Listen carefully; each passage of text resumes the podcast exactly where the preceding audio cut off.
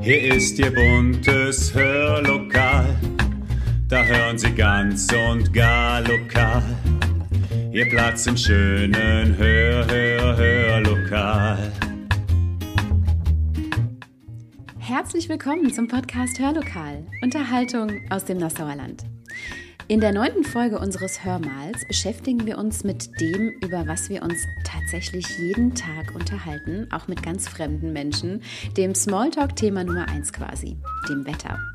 Woher es kommt, wie es vorausgesagt wird, wie es uns beeinflusst und welche schöne literarischen und musikalischen Blüten es so treibt, das hören Sie jetzt. Viel Spaß!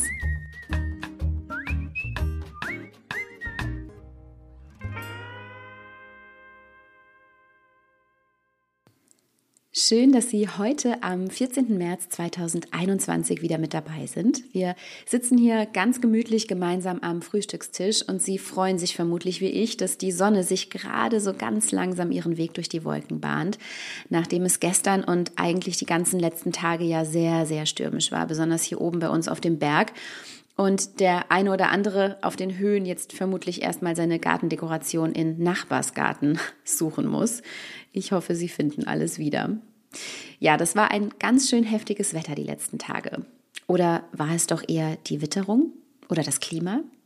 Zwischen den dreien gibt es große Unterschiede, sie werden aber manchmal synonym verwendet. Dabei sind die Unterschiede eigentlich ganz genau erkennbar, denn das Wetter, das bezeichnet den Zustand der Luft an einem bestimmten Ort zu einem bestimmten Zeitpunkt. Häufig gibt man die Temperatur, die Menge an Niederschlag, die Stärke des Windes, die Dauer des Sonnenscheins oder auch den Grad der Bewölkung mit an. Das sind also Faktoren, die sich auch täglich mehrmals ändern können und die das Wetter über den Tag eben unterschiedlich machen. Etwas größer wird der Zeitraum dann beim Begriff Witterung, denn die Witterung ist das Wetter an einem Ort über einen bestimmten Zeitraum meistens länger als ein Tag. Die Witterung beobachtet man für mehrere Tage oder Wochen, maximal jedoch für einen Monat. Und hier werden nicht alle Wetterelemente überprüft. Vor allen Dingen geht es hier um Niederschlag, Temperatur, Wind und Luftfeuchtigkeit. Das Klima ist dann der typische jährliche Ablauf des Wetters, also eine ganz, ganz große Periode. Dafür braucht man allerdings richtig gute Wettermessungen über viele, viele Jahre. Forscher und Forscherinnen gehen davon aus, dass man das Klima rund 30 Jahre messen muss, um einigermaßen sichere Aussagen treffen zu können. Ein richtig großer Zeitraum.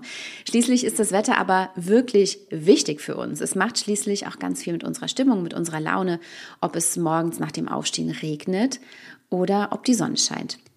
Und passend dazu haben wir ein wirklich schönes Gedicht für Sie, vorgetragen von Josephine aus Hömberg. Die Geschichte vom fliegenden Robert von Wilhelm Busch. Die Geschichte vom fliegenden Robert. Wenn der Regen niederbraust, wenn der Sturm das Feld durchschaut, bleiben Mädchen oder Buben hübsch daheim in ihren Stuben. Robert aber dachte, nein, das muss draußen herrlich sein. Und im Felde patschte er mit, Re mit dem Regenschirm umher. Hui, wie pfeift der Sturm und keucht, dass der Baum sich niederbeugt. Seht, der Schirm erfasst den Wind.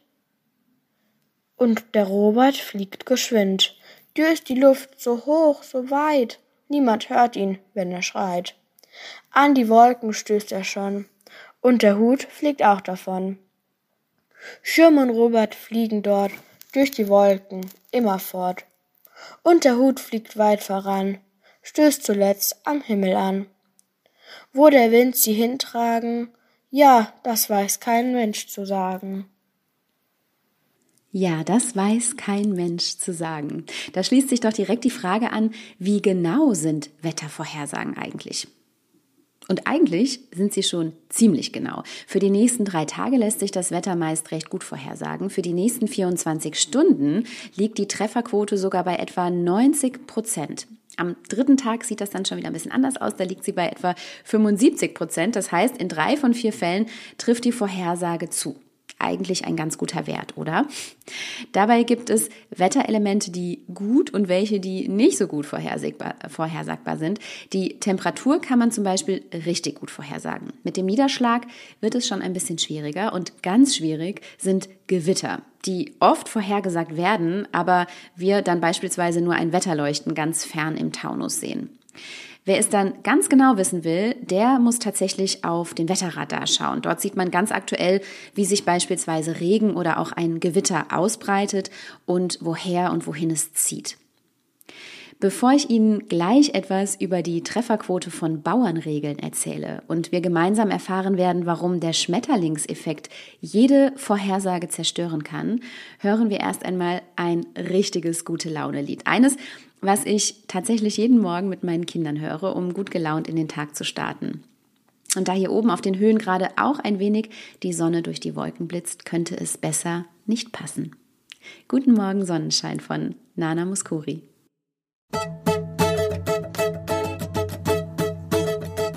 Guten Morgen, guten Morgen, guten Morgen Sonnenschein. Diese Nacht blieb dir verborgen, doch du darfst nicht traurig sein. Guten Morgen, Sonnenschein. Nein, du darfst nicht traurig sein. Guten Morgen, Sonnenschein. Weck mich auf und komm herein. Alles kannst du ja sehen auf dieser Erde, auf dieser Erde. Doch nun ist es geschehen, dass ich auch ohne dich glücklich werde. Die allerschönsten Stunden in meinem Leben, in meinem Leben, hab ich heute Nacht gefunden. Du hast geschlafen, so ist das eben. Guten Morgen, guten Morgen, guten Morgen, Sonnenschein. Diese Nacht liegt dir verborgen, doch du darfst nicht traurig sein. Guten Morgen, guten Morgen, weck mich auf und komm herein.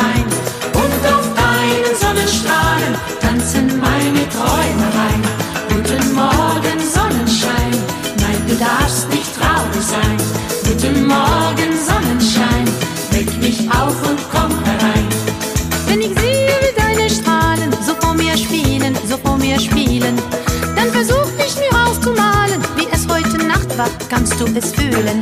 Der Tag öffnet gerade die Augen, lass ihn noch träumen, lass ihn noch träumen.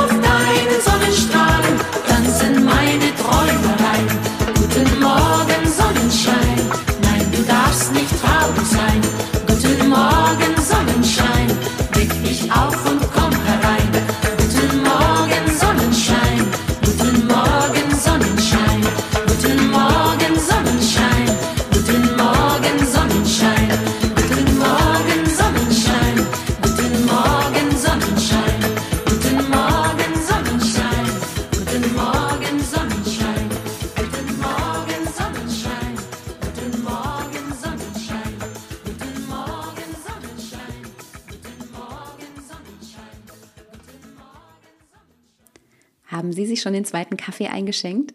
Ich mache das gerade und muss schmunzeln über die Ideen, die die Menschen früher hatten, um das Wetter vorherzusagen. Denn das Wetter ist ja eines der letzten Phänomene dieser Welt, die vom Menschen wirklich nur marginal beeinflusst werden können. Dabei ist das Wetter extrem essentiell. Wussten Sie zum Beispiel, dass 80 Prozent der Wirtschaft vom Wetter abhängig ist? Das hat die Weltorganisation für Meteorologie berechnet. Hier bei uns startet zum Beispiel kein Flugzeug ohne Wettervorhersage. Die Stromanbieter sichern sich Gasreserven, wenn kalte Monate prognostiziert werden. Und auch Bauvorhaben und Planungen richten sich grundsätzlich nach dem Wetter. Auch Versicherer zum Beispiel erstatten erst einen Hagelschaden, wenn tatsächlich meteorologisch bewiesen ist, dass es an dem Tag gehagelt hat. Klar, dass man auch schon vor hunderten Jahren prognostizieren wollte, wie das Wetter denn jetzt eigentlich wird. Und langjährige Beobachtungen waren dazu eben ein probates Mittel, übrigens schon in vorchristlicher Zeit.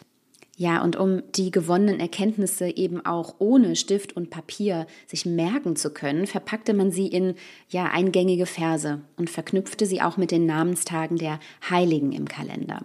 Es entstand dann, apropos Kalender, ein bisschen Verwirrung, was die Bauernregeln betraf, denn im Jahre 1582 machte Papst Gregor XIII. aus dem julianischen Kalender den gregorianischen Kalender. Und da der eben etwas anders war als der julianische, kam es zu Verschiebungen, was die Bauernregeln betraf. Eine hohe Trefferquote haben sie allerdings auch heute noch.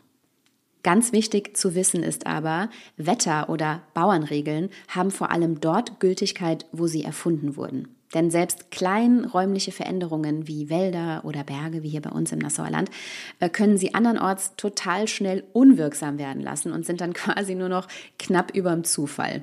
Welche Bauernregeln kennen Sie denn?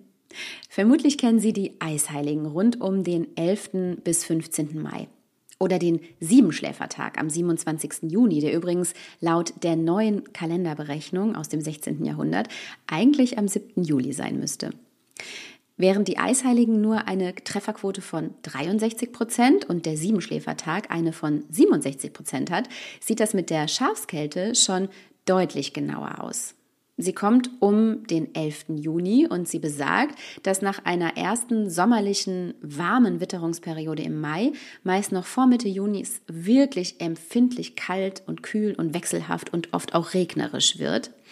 Und das geht zurück darauf, dass Schafe bis Mitte Juni meist bereits geschoren sind und dann unter diesem Kälteeinbruch sehr leiden. Schafskälte eben.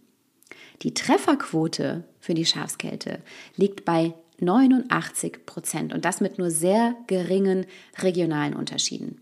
Wahnsinn, oder? Es gibt aber auch noch weitere Bauernregeln, die teilweise eine wirklich hohe Trefferquote haben. Kennen Sie zum Beispiel die Bauernregel, ist der Januar hell und weiß, wird der Sommer sicher heiß. Da liegt die Trefferquote bei 60 Prozent. Höher ist es dann schon bei der Bauernregel, ist bis Dreikönigstag kein Winter, so kommt auch keiner mehr dahinter. Die liegt bei 80 Prozent. Am 28.03. ist St. Rupert und es gibt die Bauernregel, hält St. Rupert den Himmel rein, so wird es auch im Juli sein. Achten Sie mal übernächste Woche drauf. Hier haben wir eine Trefferquote von 67 Prozent. Etwas höher wird es dann am 7. September. Ist St. Regine warm und sonnig, bleibt das Wetter lange wonnig. Und die letzte Bauernregel für den 24. August. Wie Bartholomäitag sich hält, so ist es auch im Herbst bestellt. Immerhin mit einer Trefferquote von 75 Prozent. Dass man sich auf solche Bauernregeln und auch nicht immer auf die Aussagen der Meteorologen verlassen kann, das zeigen auch immer wieder falsche Vorhersagen. Oft liegt das daran, dass Meteorologen andere Berechnungsmodelle nutzen. Haben Sie zum Beispiel schon mal was vom Schmetterlingseffekt gehört? Er besagt, dass ein Flügelschlag eines Schmetterlings beispielsweise in Südamerika einen Tornado in den USA auslösen kann. Und damit ist die Unvorhersehbarkeit von Ereignissen gemeint, die manchmal an ganz, ganz kleinen Faktoren liegt. Der Begriff stammt von Edward Lorenz, dem Wegbereiter der Chaostheorie. Er arbeitete vor über 80 Jahren an einem ganz einfachen ja, Wettervorhersagemodell und dabei gab er Zahlen ein und erhielt dann eben eine Vorhersage fürs Wetter. Beim zweiten Test rundete er die Zahlen, sodass sie sich nur minimal veränderten. Heraus kam aber eine völlig andere Vorhersage. Und aufgrund von minimalen Veränderungen am Anfang kommt am Ende eben etwas ganz, ganz anderes heraus. Lorenz ging dieser Sache nach und stellte eben fest, dass kleinste Variationen in einem dynamischen Prozess, wie in einem Wettermodell, später eben zu massiven Unterschieden führen können. Und diese Abhängigkeit von unterschiedlichen Anfangsbedingungen wurde dann eben Schmetterlingseffekt genannt. Warum sich Wettervorhersagen eigentlich unterscheiden und was das Wetter mit uns macht, das hören wir nach einem weiteren Lied, was besser zum Schmetterlingseffekt gar nicht passen könnte. Storm von Vanessa May.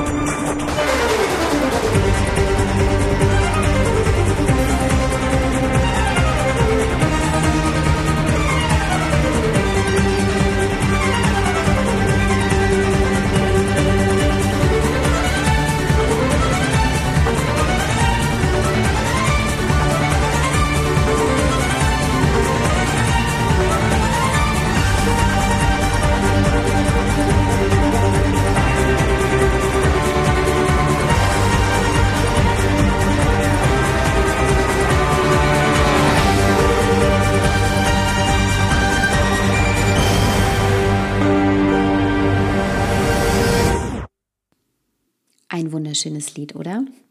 Ich hänge übrigens immer noch der Frage nach, warum sich Wettervorhersagen eigentlich so massiv unterscheiden können. Viele Länder der Erde führen eigene Berechnungen für eine Wettervorhersage durch. Und diese Wettermodelle unterscheiden sich zum Beispiel in der Maschenweite der Gitter um die Erde. Denn das Wetter und die vorliegenden Daten, die werden in Gitter rund um den Globus eingeteilt. Und manchmal sind diese Gitter 30 Kilometer lang, manchmal sind sie auch nur ein bis zwei Kilometer lang. Und je kleiner die Maschenweite eines Gitters ist, desto besser und genauer ist natürlich auch meistens die Vorhersage. Außerdem unterscheiden sich die Berechnungen auch in den Computern leicht. So liefern unterschiedliche Wettercomputer auch unterschiedliche Vorhersagen und die Meteorologen müssen dann einfach entscheiden, welche Vorhersage am ehesten passen könnte. Dass das überhaupt möglich ist, liegt natürlich an der Technologisierung der letzten Jahrzehnte. Schon der Telegraph, der sich ab Mitte des 19. Jahrhunderts durchsetzte, war revolutionierend, weil plötzlich Wetterdaten in großen Mengen ausgetauscht werden konnten. Als dann ab den 60er Jahren ungefähr der Computer dazu kam, konnten immer genauere Rechenmodelle angewandt werden mit Datenmengen aus aller Welt. Und inzwischen werden Wetterdaten wirklich überall gemessen. Temperaturen, Luftdruck, Niederschlagsmengen, Wolkeninformationen, Windrichtungen, Sonnenstunden und alles, was dazu gehört. Der größte Dienstleister für Wettervorhersagen hier bei uns in Deutschland ist der Deutsche Wetterdienst, der seit 1952 mit seiner Zentrale in ähm, Offenbach am Main sitzt. Und der Deutsche Wetterdienst nutzt, halten Sie sich fest, 11.000 Bodenradarstationen, 7800 Schiffe, 750 ferngesteuerte Bojen, 3000 Flugzeuge und 1800 Wetterballonstationen. Und dann noch 14 Satelliten, die durchs Weltall kreisen und die eben permanent Messwerte schicken. Wahnsinn, oder? So wird dieser Supercomputer, der in Offenbach am Main sitzt, täglich mit 10 bis 20 Millionen Daten gefüttert. Und so kann das Wetter eben auch immer regionaler und eben auch lokaler bestimmt werden. Das liegt natürlich auch am Anspruch von uns Menschen selbst. Denn heute will keiner mehr wissen, wie das Wetter im Rhein-Lahn-Kreis wird, sondern wie es eben im Nassauer Land wird, wie es in Obernhof wird, in Donaldshausen, in Hömberg. Denn das Wetter, das kann im Umkreis von zehn Kilometern schon sehr, sehr unterschiedlich sein. Sie kennen das im Herbst. Während es in Nassau noch sehr, sehr neblig ist, scheint in Winden schon die Sonne. Und wenn es in Zimmerschied regnet, dann schneit es vielleicht in Oberwies oder andersherum. Ganz besonders schwierig wird es, Sie kennen es selbst, im April das Wetter vorherzusagen. Denn der macht ja bekanntlich, was er will. Der neunjährige Maximilian hat deshalb jetzt ein ziemlich passendes Gedicht für uns. Wetter, sag, was hast du nur? Regenschauer, Sonne pur, Sturm und Hagel, die uns quälen. Kleidung ist ja schlecht zu wählen, kannst dich nur ganz schlecht entscheiden. Wir sind gar nicht zu beneigen, kriegen hier noch einen Koller und das Maß wird immer voller. Fortbewegungsmöglichkeiten. Über die muss man sich streiten, je nachdem wie groß die Not. Fahrrad, Panzer, Gummiboot. Reiß dich jetzt einmal zusammen, oder willst du uns verdammen? Halte mal die Füße still, wir sind doch nicht im April. Wie schön. Vielen Dank, Maximilian. Und wir schließen direkt ein ganz wunderbares Lied an, das perfekt zum bevorstehenden Monat passen könnte, weil er möglicherweise sehr nass wird. Aprilwetter eben. I'm Singing in the Rain von Gene Kelly.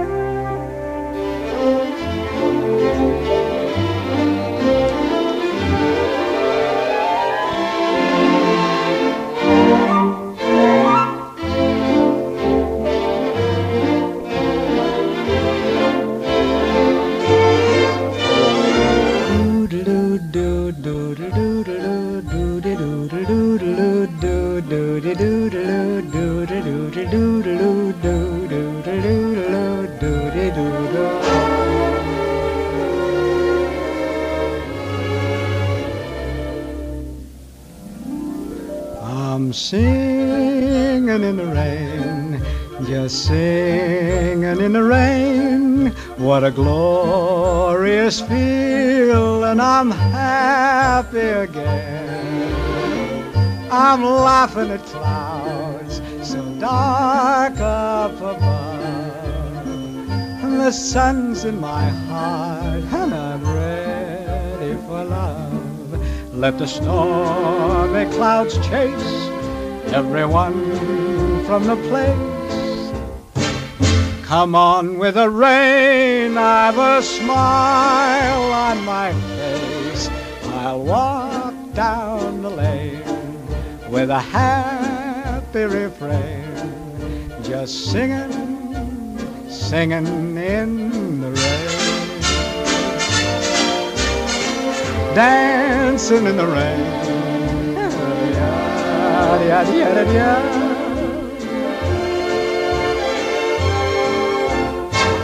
I'm happy again.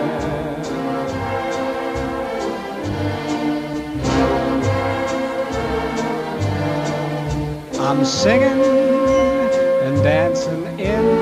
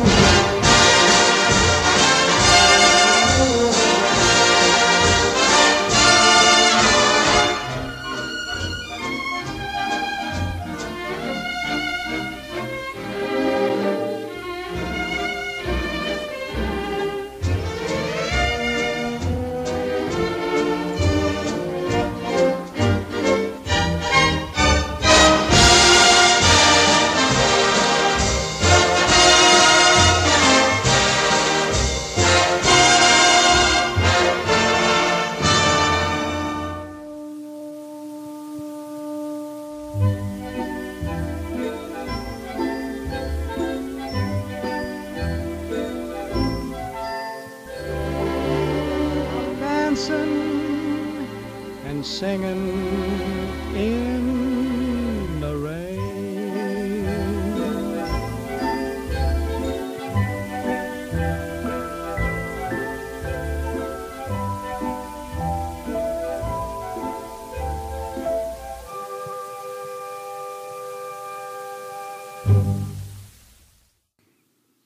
Das Wetter macht etwas mit uns. Umso schöner, wenn wir auch im Regen singen können. Denn es gibt ja bekanntlich nie das falsche Wetter, sondern nur die falsche Kleidung. Fest steht in jedem Fall, das Wetter hat Einfluss auf uns und auf unseren Körper. Sie kennen das vielleicht im Sommer, wenn schwüles Wetter dem Kreislauf zu schaffen macht. Oder in den Alpen, in Bayern, bei Föhn brummt Menschen zum Beispiel der Kopf oder sie klagen auch über schmerzende Narben, wenn es einen Wetterumschwung gibt. Da stellt sich doch die Frage, welchen Einfluss hat das Wetter eigentlich auf unseren Körper und was ist Wetterfühligkeit überhaupt? Und Sie werden es nicht glauben, aber es gibt dafür tatsächlich eine medizinische Sparte quasi, die Medizinmeteorologie. Die befasst sich mit diesen Fragestellungen, also mit den Reaktionen des Organismus auf die täglichen Wettererscheinungen, die uns so begegnen. Und Ärzte und Meteorologen haben drei verschiedene Arten von Wetterreaktionen ausfindig gemacht, also aus diesem Wechselspiel zwischen Wetter und Mensch. Es gibt einmal die Wetterreaktion. Und eine Wetterreaktion, die haben wir tatsächlich alle. Denn damit unser Körper seine Temperatur von 37 Grad aufrechterhalten kann, muss er eben ständig seine Temperatur auf die Temperatur der Umwelt anpassen. Das nehmen wir eigentlich nur dann wahr, wenn wir wirklich mal sehr, sehr stark schwitzen oder im Winter ordentlich frieren. Bei normalem Wetter bemerken wir aber gar nicht, was der Körper eigentlich tatsächlich ständig macht. Das ist ein wahnsinnig großer ja, Regulationsmechanismus, der auch das Nerven- und das Hormonsystem beeinflusst. Dann gibt es demgegenüber aber noch die Wetterfühligkeit. Das haben manche Menschen, die einfach eine erhöhte Ansprechbarkeit bzw. eine erniedrigte Reizschwelle haben. Das heißt, sie fühlen zum Beispiel bestimmte Wetterlagen stärker als andere Menschen. Sie haben dann eine erhöhte Tendenz zu Kopfschmerzen, vielleicht haben sie Schlafprobleme, Konzentrationsstörungen, vielleicht auch Gelenkschmerzen oder Narbenschmerzen. Und das vor allen Dingen bei Wetterumschwüngen und wenn eine Warmfront kommt. Ein Beispiel für diese Wechselwirkung zwischen Wetter und menschlichem Organismus ist auch der Einfluss der Temperatur auf den Blutdruck, denn auch das kann manchen Menschen tatsächlich große Beschwerden machen. Dann gibt es als drittes aber noch die Wetterempfindlichkeit.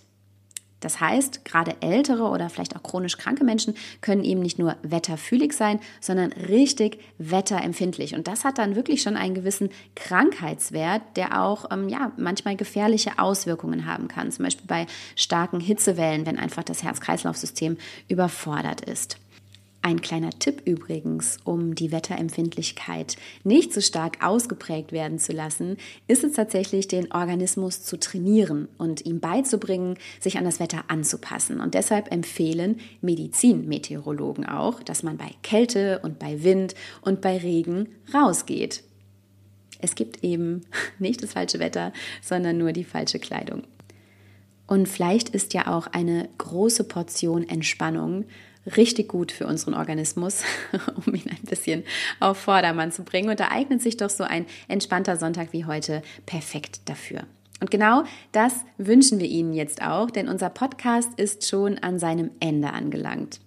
Ich hoffe, Sie konnten heute das eine oder andere für sich mitnehmen und genießen hoffentlich das schöne Wetter nach dem Sturm der letzten Tage ganz besonders, denn der war tatsächlich überall im Nassauer Land zu spüren, bei uns hier auf den Höhen ganz besonders.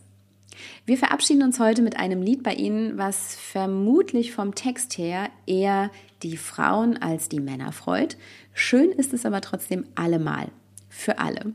It's Raining Man von den Weather Girls. Bleiben Sie gesund und machen Sie es gut.